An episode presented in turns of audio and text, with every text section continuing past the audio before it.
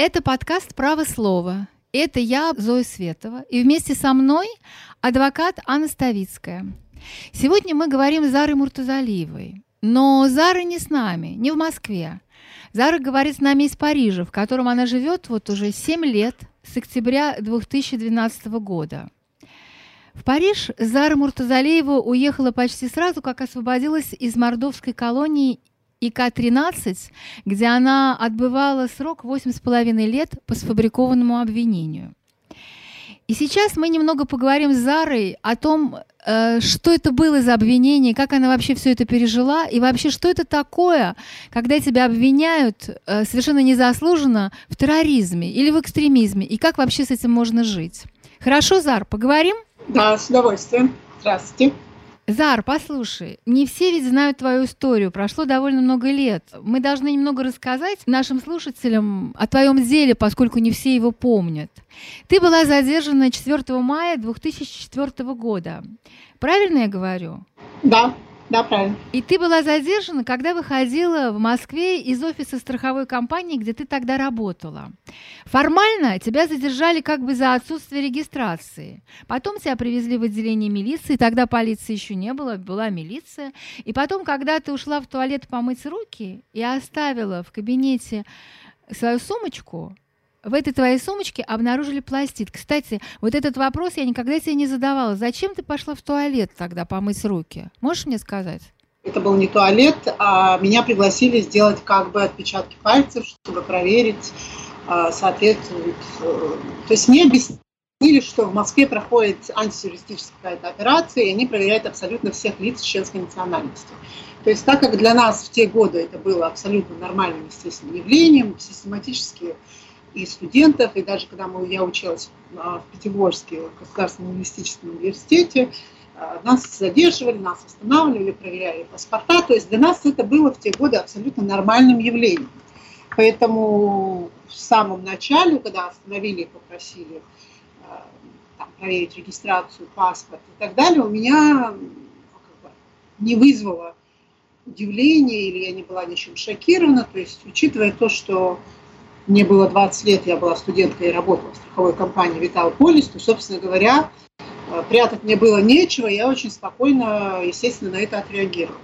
Поэтому, когда мы приехали в участок, куда меня привезли почему-то с Китай-города на проспект Вернадского, были первое время очень вежливы и попросили, значит, вот вы можете здесь повесить вашу куртку, сумку, а, мы сейчас проверим ваши данные, возьмем у вас отпечатки пальцев, и, собственно говоря, все, после этого вы свободны. Так как кабинет, это даже не кабинет, а какая-то комнатка, она очень маленькая, и она смежная, но перегорожена вот такой вот стенкой. Не знаю, метров шесть, наверное, соседняя комната, где можно было помыть руки. И после того, как они сделали отпечатки пальцев, они мне говорят, ну, вы можете пройти помыть руки. Со мной идет какой-то молодой парень, который был в этот день. А, задерживали меня возле работы одни люди и передали, высадили из машины, передали в руки как бы проспекту Вернадского совершенно другим людям. А, и когда я уже как бы, стала мыть руки, я пыталась, естественно, вытерла руки, уже выйти из этой комнатки. Выход загородил мужчина и говорит, подождите. В смысле, подождите, естественно, я стала спрашивать, потому что я понимаю уже, что, что происходит а что, что случилось, что происходит. Он меня не выпускает, и уже выпустили меня, я не знаю, сейчас вот точно не скажу, через определенное какое-то время. И когда мы прошли вот в эту смежную комнату, там уже стояли а, двое людей. Говорит, мы нашли, а, а вашей сумке, не мы нашли, а вашей сумке а, запрещенный предмет, выложите все на стол. То есть Зара, это а, Анна Ставицкая. То есть получается, что... Да. А, здрасте. То есть получается, что а, когда вы зашли в кабинет, вам уже объявили, что в вашей сумке какой-то запрещенный предмет, несмотря на то, что обыск не проводился. То есть они вам просто сообщили, у, у вас, и... Зара, в вашей да. сумке запрещенный какой-то предмет. Да, и сумка была, она была на самом деле очень-очень маленькой. То есть там помещалось буквально, я не знаю, а, какие-то кошелек, а, ключи от квартиры, просто вот маленькая очень дамская сумочка. После того, конечно, когда мне озвучили эту фразу, я поняла уже, что что-то не так. И, наверное, они ожидали, что я полезу руками в сумку, но мы, научные уже горьким опытом, будучи из Чечни, естественно, а, уже наслышанные много с подобными историями сталкивались. Я просто открыла сумку, вывернула, и так как там была, я сейчас не помню точно, кошелек, ручка, блокнот, какая-то помада и мои ключи. Они а меня в тот день попросили, мол, типа, отложите, что ваше, мол, все ли ваше. Я не стала ничего трогать, я говорю, вот это, вот это, вот это мое. И оттуда, значит, такой брикет, он был больше похож на мыло. Кусок мыла, который был в фольге. Я говорю, а вот это я не знаю, что, и у меня этого не было, когда вы меня забирали с работы. А понятые в этот момент присутствовали вообще? Кто присутствовал на тот момент? Понятые и там были... стояли, значит, двое понятых, которые они привели откуда-то. На что один из сотрудников стал смеяться, ухмыляться и говорит, что-что, а это, говорит, ну, типа взрывчатое вещество, что... Вот я сейчас не помню, назвал ли он тогда сразу пластитом, но точно назвал, что это вот, типа, взрывчатое вещество. Я говорю, хорошо, если это взрывчатое вещество, тогда возьмите у меня отпечатки о смыве с рук, следы, посмотрите. Я знаю, если это я принесла с собой, значит, я это должна была положить к себе в сумку. Ну, после моих этих слов, э, естественно, я уже поняла, что что-то произошло то, э, как бы что-то страшное, я уже попросила позвонить э, своим родным и близким, на что мне стали смеяться и говорить, тебе здесь не Америка. И, собственно говоря, тон и дальнейшее уже общение, если так это можно назвать, очень быстро, собственно говоря, изменилось. После того, как понятые ушли, а, меня стали оскорблять, а, унижать. Э, когда я настойчиво стала просить о том, чтобы позвонить домашним и родным, уже меня стали бить об стенку. И, и началась игра, которую я, естественно, уже, будучи заключенной, потом поняла, что это была игра хорошего и плохого полицейского. А, один, значит, э, такой вот, я вас понимаю, вы попали в трудную ситуацию, а второй как раз-таки был агрессивным, угрожал изнасиловать э, э, и, занимался рукоприкладством. Ну и спустя какое-то время туда пришел дознаватель. А, они вышли, пришел дознаватель, и они стали, уже пришли значит, с какими-то документами, и они стали требовать, значит, что вот у вас изъяли то, то, то, то, то, и требовали, значит, чтобы я это подписала. Я отказывалась подписывать и настойчиво продолжала требовать, чтобы мне дали позвонить кому. А вот знаешь, я хотела немножко продолжить, что было потом. То есть мы поняли, что тебе подбросили пластид, и потом тебя обвинили, собственно, в приготовлении к взрыву в торговом центре «Охотный ряд». Свидетелями твоего этого так называемого преступления стали две твои подруги, русские девушки, принявшие ислам, с которыми ты познакомилась в мечети. А я узнала об этом деле от Светланы Ганушкиной, главы Комитета гражданское содействие. К Ганушкиной обратилась мама из своих подруг, она была настолько возмущена твоим арестом, что побежала к правозащитникам. И когда я узнала об этой истории, я написала статью, работала тогда в «Русском курьере», и статья называлась «Как из чеченки-студентки сделать террористку». И на самом деле, мне кажется, твое дело – это классическая фабрикация дела о псевдотерроризме, и как будто бы оно было сделано, сфабриковано, как будто бы люди, которые это делали, они просто сверялись с учебником о фабрикации уголовных дел. Вот ты можешь очень коротко сказать, э, какие доказательства твоей вины были сфабрикованы? Ты уже рассказала про пластид, это мы поняли. А кроме пластида и вот этого подброшенного, что еще было из доказательств, которые было явно сфабриковано? Почему я спрашиваю? Потому что все-таки твое дело, оно оно не единственное такое, оно повторяет десятки, сотни очень-очень похожих дел. Вот какие доказательства были сфабрикованы? Я помню, что были фотографии, которые э, вы делали с подружками в охотном ряду, вы фотографировали лиц кавказской национальности, да, которые чеченцев, которые ходят в охотный ряд. Это же тоже являлось доказательством вины, доказательством того, что э, ты собиралась взорвать охотный ряд.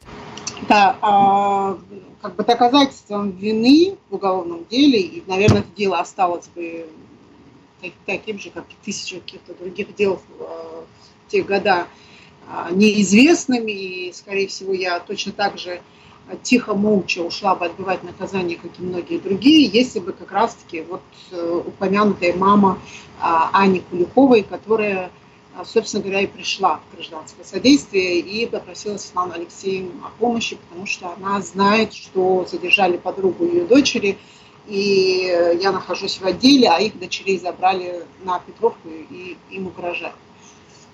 Ну, кроме, а, кроме фотографий, кроме пластидов. Почти, ну, собственно говоря, все доказательства, которые были, если можно так назвать доказательством а, попытки подрыва торгового центра «Охотный ряд», а, были, значит, вот этот а, пластид, который они называют пластид, естественно, а мы утверждали, что если ты помнишь, что адвокат попросил провести экспертизу, и они сказали, что повторную экспертизу, и они сказали, что якобы 200, по-моему, 30, я не помню, 240 грамм, а, были уничтожены при первой экспертизе. То есть у них ничего от этого не осталось.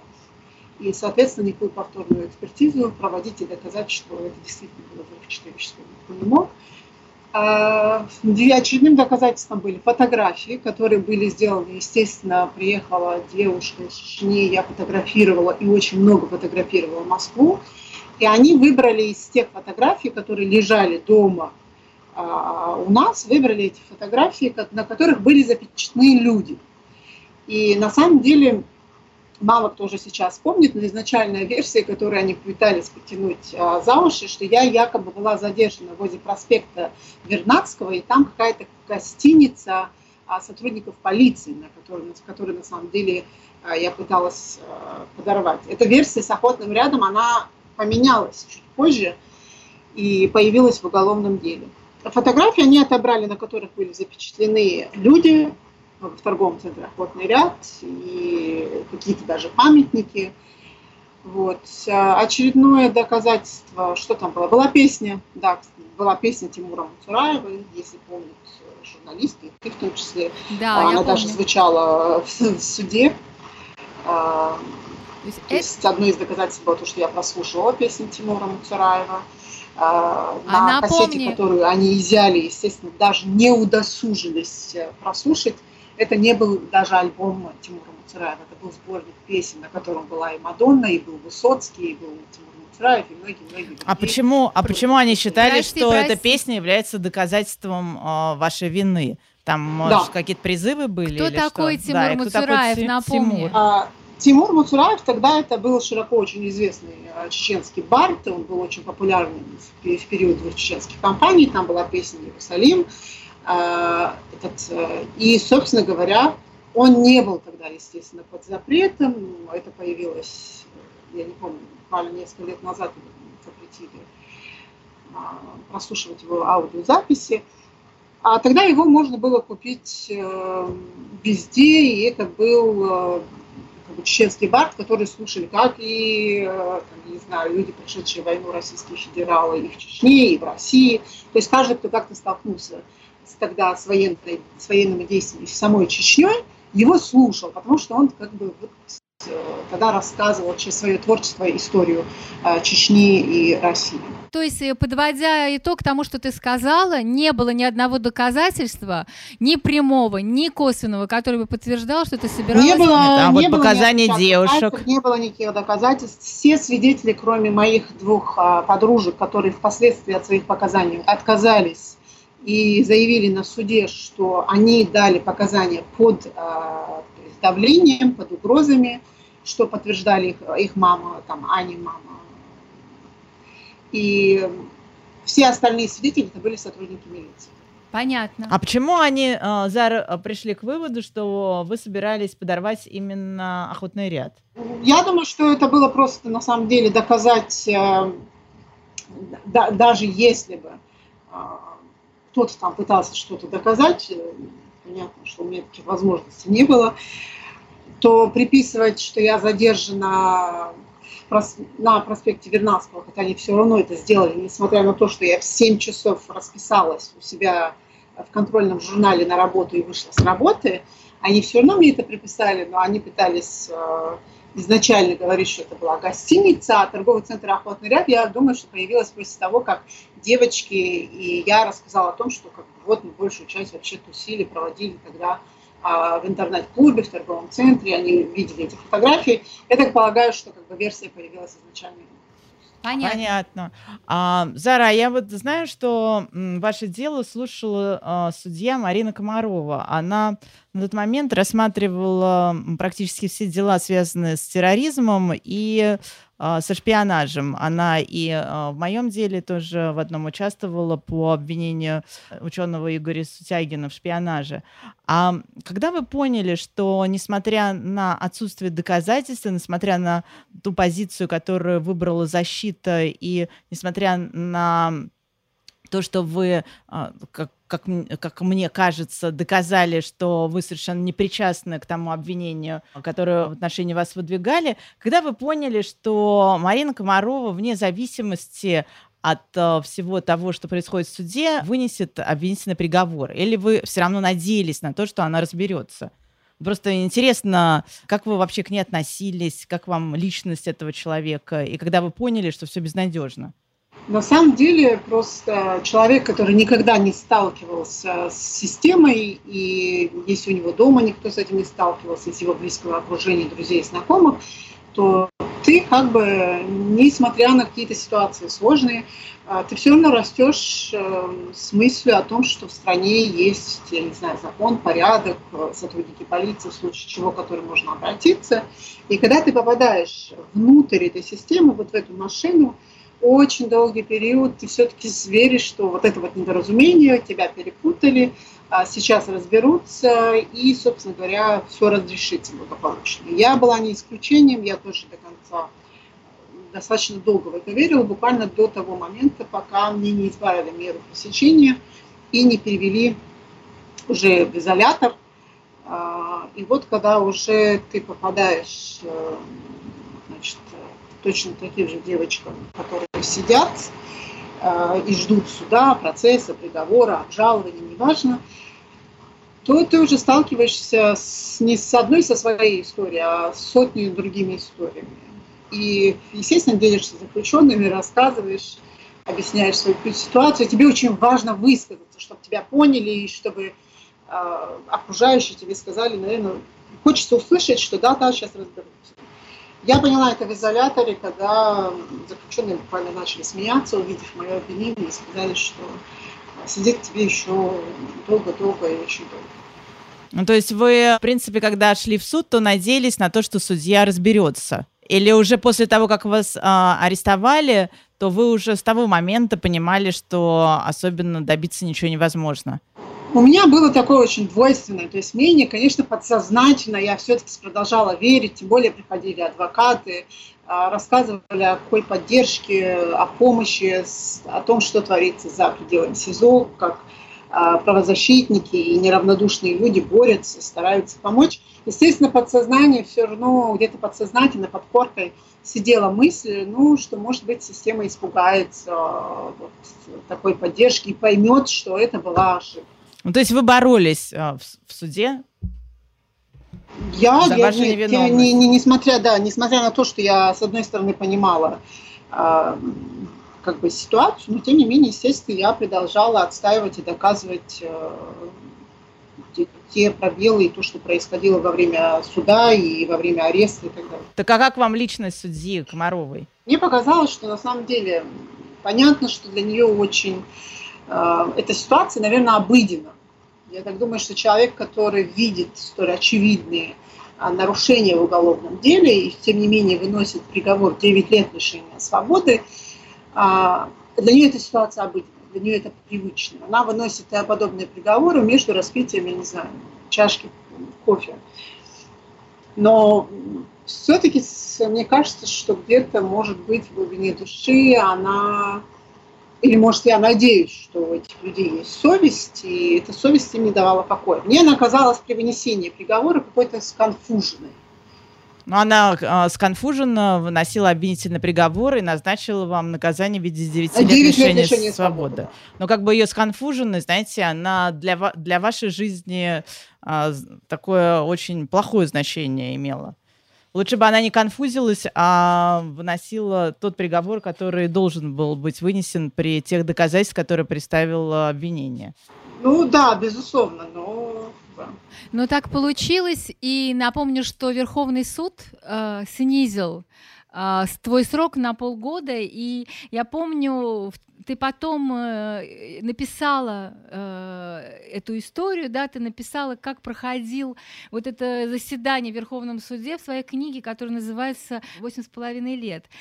Ты написала так – Потом был Верховный суд и снисхождение судей. Мне снизили срок на полгода. Я отчетливо помню этот день. Небольшой зал, битком набитый теми, кто, кто все это долгое время пытался вселить в меня надежду, что все еще может измениться. Люди, ради которых я вставала утром и говорила самой себе, что нужно бороться, потому что там, за забором, точно так же ведут борьбу те, кому моя судьба была не безразлична. «Да будьте вы прокляты!» — раздался чей-то крик в зале, и послышался гул. Люди возмущались, но тогда я едва различала их лица. Я пыталась не смотреть в сторону зала, чтобы не заплакать. Там сидела мама. В тот день мне подумалось, что мой срок стал на 183 дня меньше. Если бы вы только знали, как это много для заключенного, полгода – это целая вечность в местах не столь отдаленных.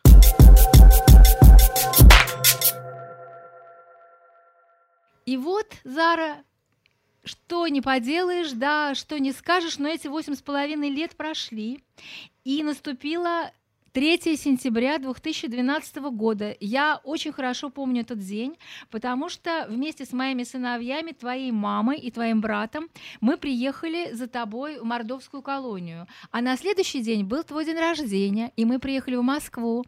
Ты помнишь? Ты какое-то время жила у меня, потом уехала в Чечню, потом сделала заграничный паспорт, потому что мы с тобой собирались ехать на презентацию перевода моей книги «Признать невиновного виновным», которая выходила во Франции, а ты там одна из героинь. Честно говоря, я не помню, говорила я тебе или нет, но меня тогда ужасно удивило, что ты берешь слишком большую сумку, а ведь едем-то мы на 10 дней. Скажи мне, пожалуйста, в какой момент ты решила, что останешься во Франции? А, ты знала, что останешься во Франции, когда мы с тобой ехали на эту самую презентацию в Париж? А, нет, если ты помнишь, что мы сидели в гражданском содействии, и мы обсуждали, все-таки обсуждали то, что мне нужно покинуть, и для меня будет безопасно, если я покину Россию, мы это и обсуждали, и говорили, но а, изначально шла, шла речь как бы о Норвегии, а, где живут мои родственники, о Финляндии, и речь про Францию совершенно не шла. До того момента, пока, значит, э, мы не собрались и не поехали на презентацию, как ты уже сказала, твоей книги, но мысль остаться во Франции, точнее, а, мне предложили, я согласилась, если ты помнишь, это было, мы обедали или завтракали, я не помню, на этом, по-моему, обед, на этом обеде присутствовал, когда уполномоченный по правам человека, если я не путаю, Зимре не, не, не, и не Галя был... Керман. Нет, это был а. никакой не уполномоченный по правам человека. Это был а главный кто? редактор а, крупной французской газеты «Уэст Франс», Франсуа Режисютан, а, который принимал большое участие в твоей судьбе. И ты помнишь, что тебе позвонили? Можешь рассказать, кто позвонил тебе? Ну, это началось, да, это началось на самом деле еще с Москвы и буквально еще перед моим освобождением, когда сотрудники а, ФСБ стали а, более ча чаще ездить и а, угрожать. Э, а после того, как я жила у тебя и приехала в Москву, то фактически они даже не скрывали, что следили и писали смс -ки. И я, если помнишь, даже назначила встречу возле э, этого издания «Новое время». Да. То есть они предлагали встретиться, и я сказала, что мы были вместе. Я говорю, можете приходить, значит, э, вот сюда мы вам встретимся, и мы вас выслушаем. Естественно, э, они не дураки, никто никуда не приехал, а позже, когда мы рассказали об этом Светлане Алексеевне Ганушкиной, Светлана Алексеевна Ганушкина еще и сказала, что э, как бы отругалась, сказала, что хватит, прекращайте это делать. Мне даже хотелось какое-то время написать статью о том, как они вербуют или пытаются завербовать людей. После того, как мы уехали в Париж, мы как раз э, сидели, я опять-таки не помню, завтракали или обедали, и они позвонили на телефон. И что они сказали? Вот, тот же самый номер. Они ничего не сказали, потому что я не взяла телефон, а, но пришло смс, я сейчас точно не могу процитировать, потому что я уже смутно помню. Пришло смс, и, видимо, я поменялась в лице, и то ли Галя, то ли Зимбрей спросил, что происходит. И я тогда рассказала вот, полную картину, всю историю изначально.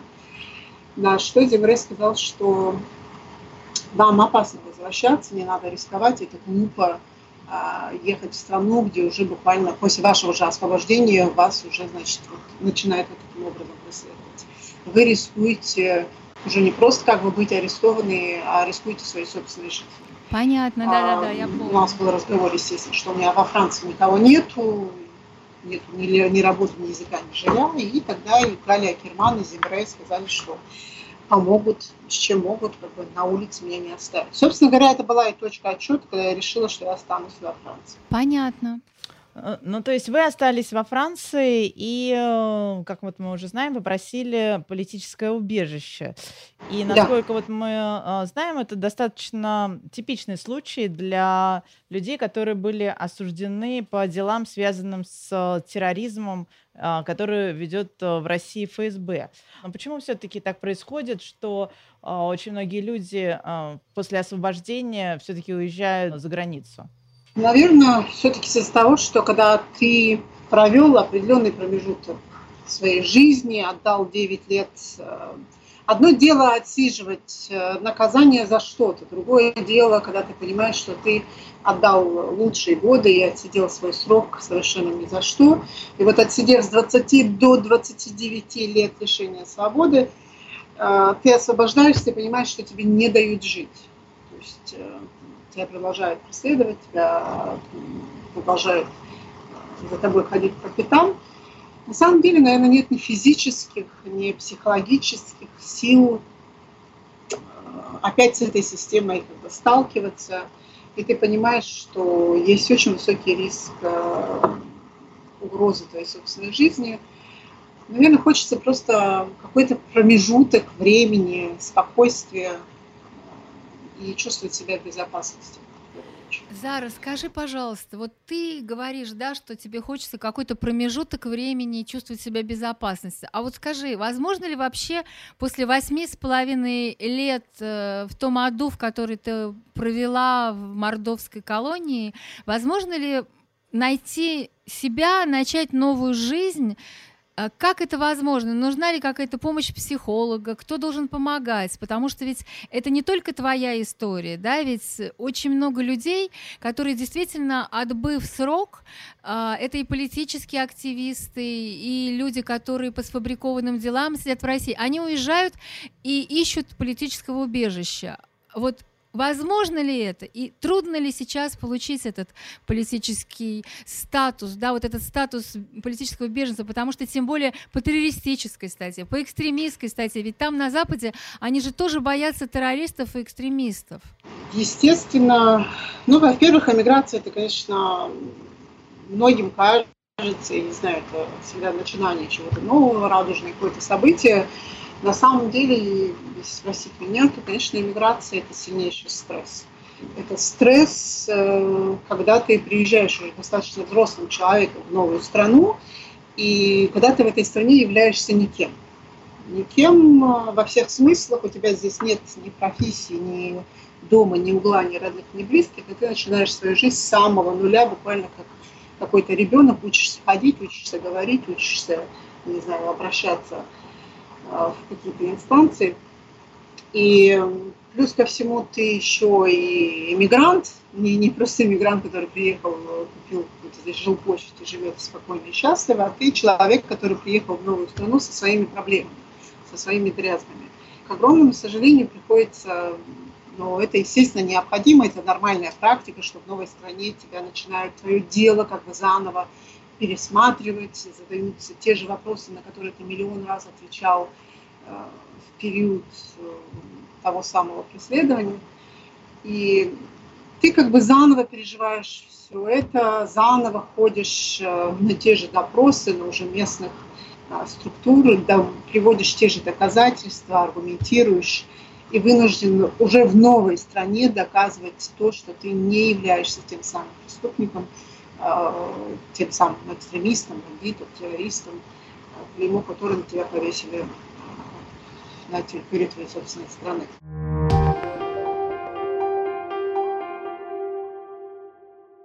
Ты как-то смогла построить свою жизнь? Ты же смотри, ты в 2012 году ты освободилась, а сейчас у нас 19 год. То есть, получается, ты уже 7 лет, да? Это практически столько же, сколько ты просидела. Ты где сейчас, если можно сказать, что ты сейчас делаешь, где ты учишься, где ты работаешь?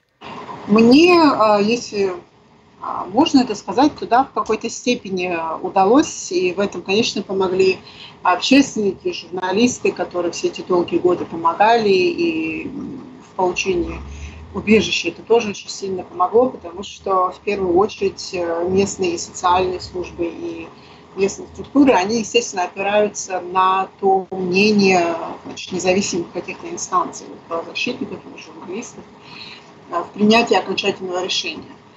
А за 7 лет, конечно, я очень благодарна Франции, потому что Франция не только предоставила убежище, она еще и спасла меня, потому что из мест лишения свободы я освободилась, естественно, с кучей заболеваний, с э, психологическими травмами.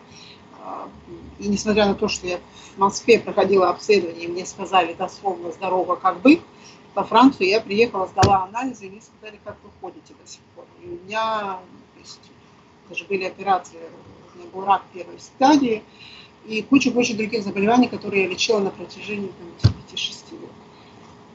6-7 лет. А за этот период э, что я успела? Наверное, не очень много по сравнению с тем, сколько лет прошло впустую. А я закончила курс французского языка при Сорбоне, училась больше года, написала книжку, ездила с лекциями и по школам, университетам, куда меня приглашали. А, получила премию за а, достоинство и отставление своих принципов в Италии от местной правозащитной организации. И сейчас работаю над второй книгой, а, параллельно подрабатываю и, как подала в этом году документы, решила поступить и продолжить свою учебу. Зара, а можете сказать, вот что должно произойти в России и в Чечне, чтобы вы смогли вернуться? И вообще, хотите ли вы вернуться, или уже Франция вам стала ну, второй родиной, если так можно сказать? Франция, безусловно, мне стала, конечно, домом. А, я действительно очень полюбила а, Францию, и именно здесь у меня появилось такое ощущение, наверное, покоя, потому что после освобождения как-то и физически, и морально, и духовно я именно здесь, наверное, стабилизировалась. Поэтому появилось острое ощущение, что вот мой дом. А, когда бы я хотела и хотела бы я вернуться, естественно, у меня дома а, осталось очень много близких, родных людей. Естественно, хотелось бы видеться, общаться и возвращаться.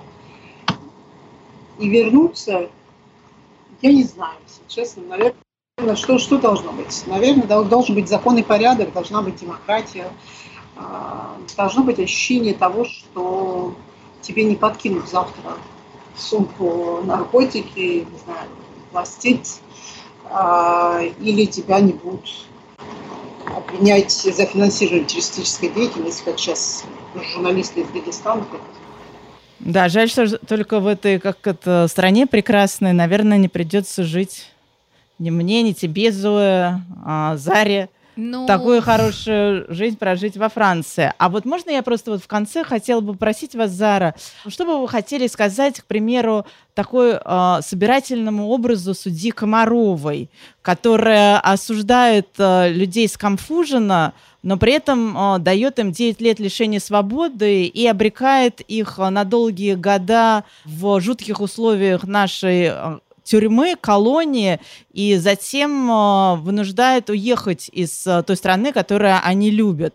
Вот что бы вы хотели сказать вот такой вот, собирательному образу судьи? Зара, подожди, прежде чем ты скажешь этому собирательному образу, я хочу сказать, что Ставицкая, она совершенно неисправима. В каждом подкасте она все время привязывается к судьям. Это чисто адвокатская история. Вот судья Комарова, вот такая судья. Ну, потому что, что я не могу, сказать? но я, я вот сижу сейчас, и у меня опять э, практически я еле сдерживаю слезы, потому что вот живой человек, которому определенные люди испортили жизнь, несмотря на то, что у нас есть уголовно-процессуальный кодекс, есть конституция, есть уголовный кодекс, есть адвокаты, прокуроры, там еще судьи, целая куча вот этих всех людей, которые стоят вроде бы как на страже правосудия. В том случае, если бы у нас было нормальное правосудие, то Зара а, а, просто не могла попасть в такую ситуацию. Она, если бы даже по ошибке попала, то а, суд состязательный, равноправный, ее бы оправдал. И она бы находилась рядом со своими родными и не испытала все эти ужасы, которые она испытала. И а, мы даже сейчас не спрашиваем, что она испытала в этой жуткой мордовской колонии. А, именно поэтому мне бы хотелось, чтобы Зара и обратилась к этому э, мифическому судье, чтобы, не, может быть, не мифическому, а собирательному образу, Давай, да, я хотела Зара, сказать. Чтобы, потому... может быть, другие судьи как-то подумали о том, что они живых людей обрекают на страдания, а не людей, которые, э, фамилии которых написаны на бумажке в обвинительном заключении. Самое ужасное, Ань, самое ужасное в том, что я даже в книге об этом рассказываю, что большинство людей, встроенных в эту систему, встроенных в эту машину да, краденую, они прекрасно понимают, что они делают. То есть они прекрасно понимают, а, что они, значит, лишают свободы, жизни и так далее ежедневно тысячи тысячи людей. Потому что а, вот я сидела в машине, меня везли, значит, после суда в изолятор – и водитель не водитель полицейский, он, он, мы остаемся с ним а, один на один в машине, они вышли, значит, за бумажками, зачем? И он такой поворачивается и мне говорит, ну что, говорит, подкинули, да? А я говорю, да, подкинули. Он говорит, вот смотрю на тебя, и сердце разрывается, у меня дочка твоя ровесница. А ведь э, на ее месте, на, на твоем месте, говорит, может быть, и она. И ладно, он э, дальше в том же отделении Лефортово, куда приходили следователи расследовать. Те же следователи сидели и прекрасно разговаривали и понимали, что дело шито белыми нитками, и признавались, и открыто об этом говорили. Мол, ну уж какие претензии к нам? Дело лепили, мол, не мы, а опера из УБОПа города Москвы. Мол, типа, а нам уже это перешло только потому, что к тебе пришили статью терроризм. А, тоже, я не знаю, те же конвоиры, которые а, везли и могли спокойно разговаривать и обсуждать и приводить аналогичные случаи, сочувствовать.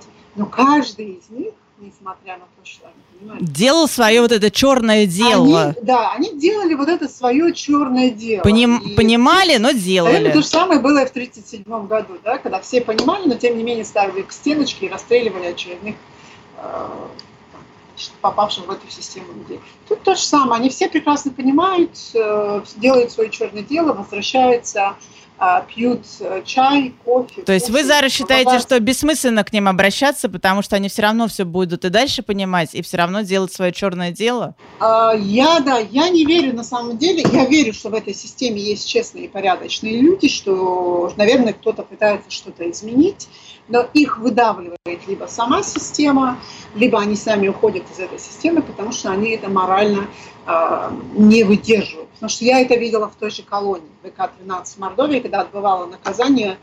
Э, там была совершенно замечательная женщина, которая приехала э, из центральной Москвы, и то ли короче, по контракту, то ли, то, то, то ли что. И вот она, отработав буквально год она была совершенно действительно замечательной, очень хорошо относилась ко всем заключенным, за что ее все любили. И она тогда сказала, что она, она нам объявила, что она уходит. И когда я у нее спросила, а почему вы уходите? Вы, так сказать, своего рода светлое пятно в этой системе. один из немногих а, контролеров, который не бьет, не издевается над заключенными, она сказала, что работать в этой системе должны либо точно такие же звери, как и они, потому что адекватный человек не может это видеть и возвращаться к своим детям. А я должна возвращаться к своим детям. Я не хочу видеть вот это все и спокойно возвращаться домой и обнимать своих детей я не могу. Вот. Поэтому я думаю, что те, кто в этой системе находится, это делают, обращаться к ним не имеет смысла, потому что давным-давно они для себя сделали выбор. А, система их поставила перед выбором, они этот выбор сделали и приняли как раз ту сторону, а, чьи идеалы они сегодня отстаивают. Спасибо за Очень грустно. Это очень грустно. Спасибо тебе большое, что ты это все вспомнила. И последний мой вопрос, знаешь, такой чисто журналистский. Вот скажи, вот ты сейчас это все рассказываешь, ты уже много раз рассказывала это и журналистам иностранным, и российским, и на лекциях в разных странах вспоминала вот эту всю свою жизнь, и в книгу написала. А вот тебе что-нибудь снится из того времени? Да, тебе снится колония, СИЗО-6 женская, московская, где ты была, Чечня твоя, где ты родилась и выросла, Москва. Что тебе снится? У меня очень долго а, были сны после освобождения, связанные с тюрьмой. А, я просыпалась, у меня во сне были какие-то подъемы, отбои, крики. А, но я очень много работала с врачами, психологами, проходила значит, и лечение и так далее. Даже долгий период жила по, по, по графику. То есть я знала, что в 5 сейчас проверка, в 10, значит, не знаю, утренняя проверка, там, в 9 отбой, когда открываются коптерки, очень долгое время, сама того не осознавая, я жила вот по этому графику. И как бы снятся сны, но, слава богу, уже реже и реже, вот, наверное, буквально месяцев два, три назад я просто вижу совершенно ужасный сон, что я опять оказываюсь э, в колонии, вижу настолько все реалистично, что я проснулась в поту просто посреди ночи. Ну, естественно, была травматология своих врачей. Есть остатки, наверное, но я думаю, что память все же блокирует э, вот эти негативные эмоции, а иначе, наверное, человек просто не смог бы жить. Э, переживает. Ну, всплывают периодически, когда что-то читаешь, э, а так я всячески пытаюсь заменять э, весь этот негатив какими-то более позитивными эмоциями, ощущениями, чувствами. Спасибо большое, Зара. Спасибо тебе за этот рассказ. И что ж, наш подкаст заканчивается. И, как говорится, пока. Всем Спасибо, пока. Зара, и успехов вам во всем. Да. Пока. Спасибо. Всего доброго. Спасибо вам большое.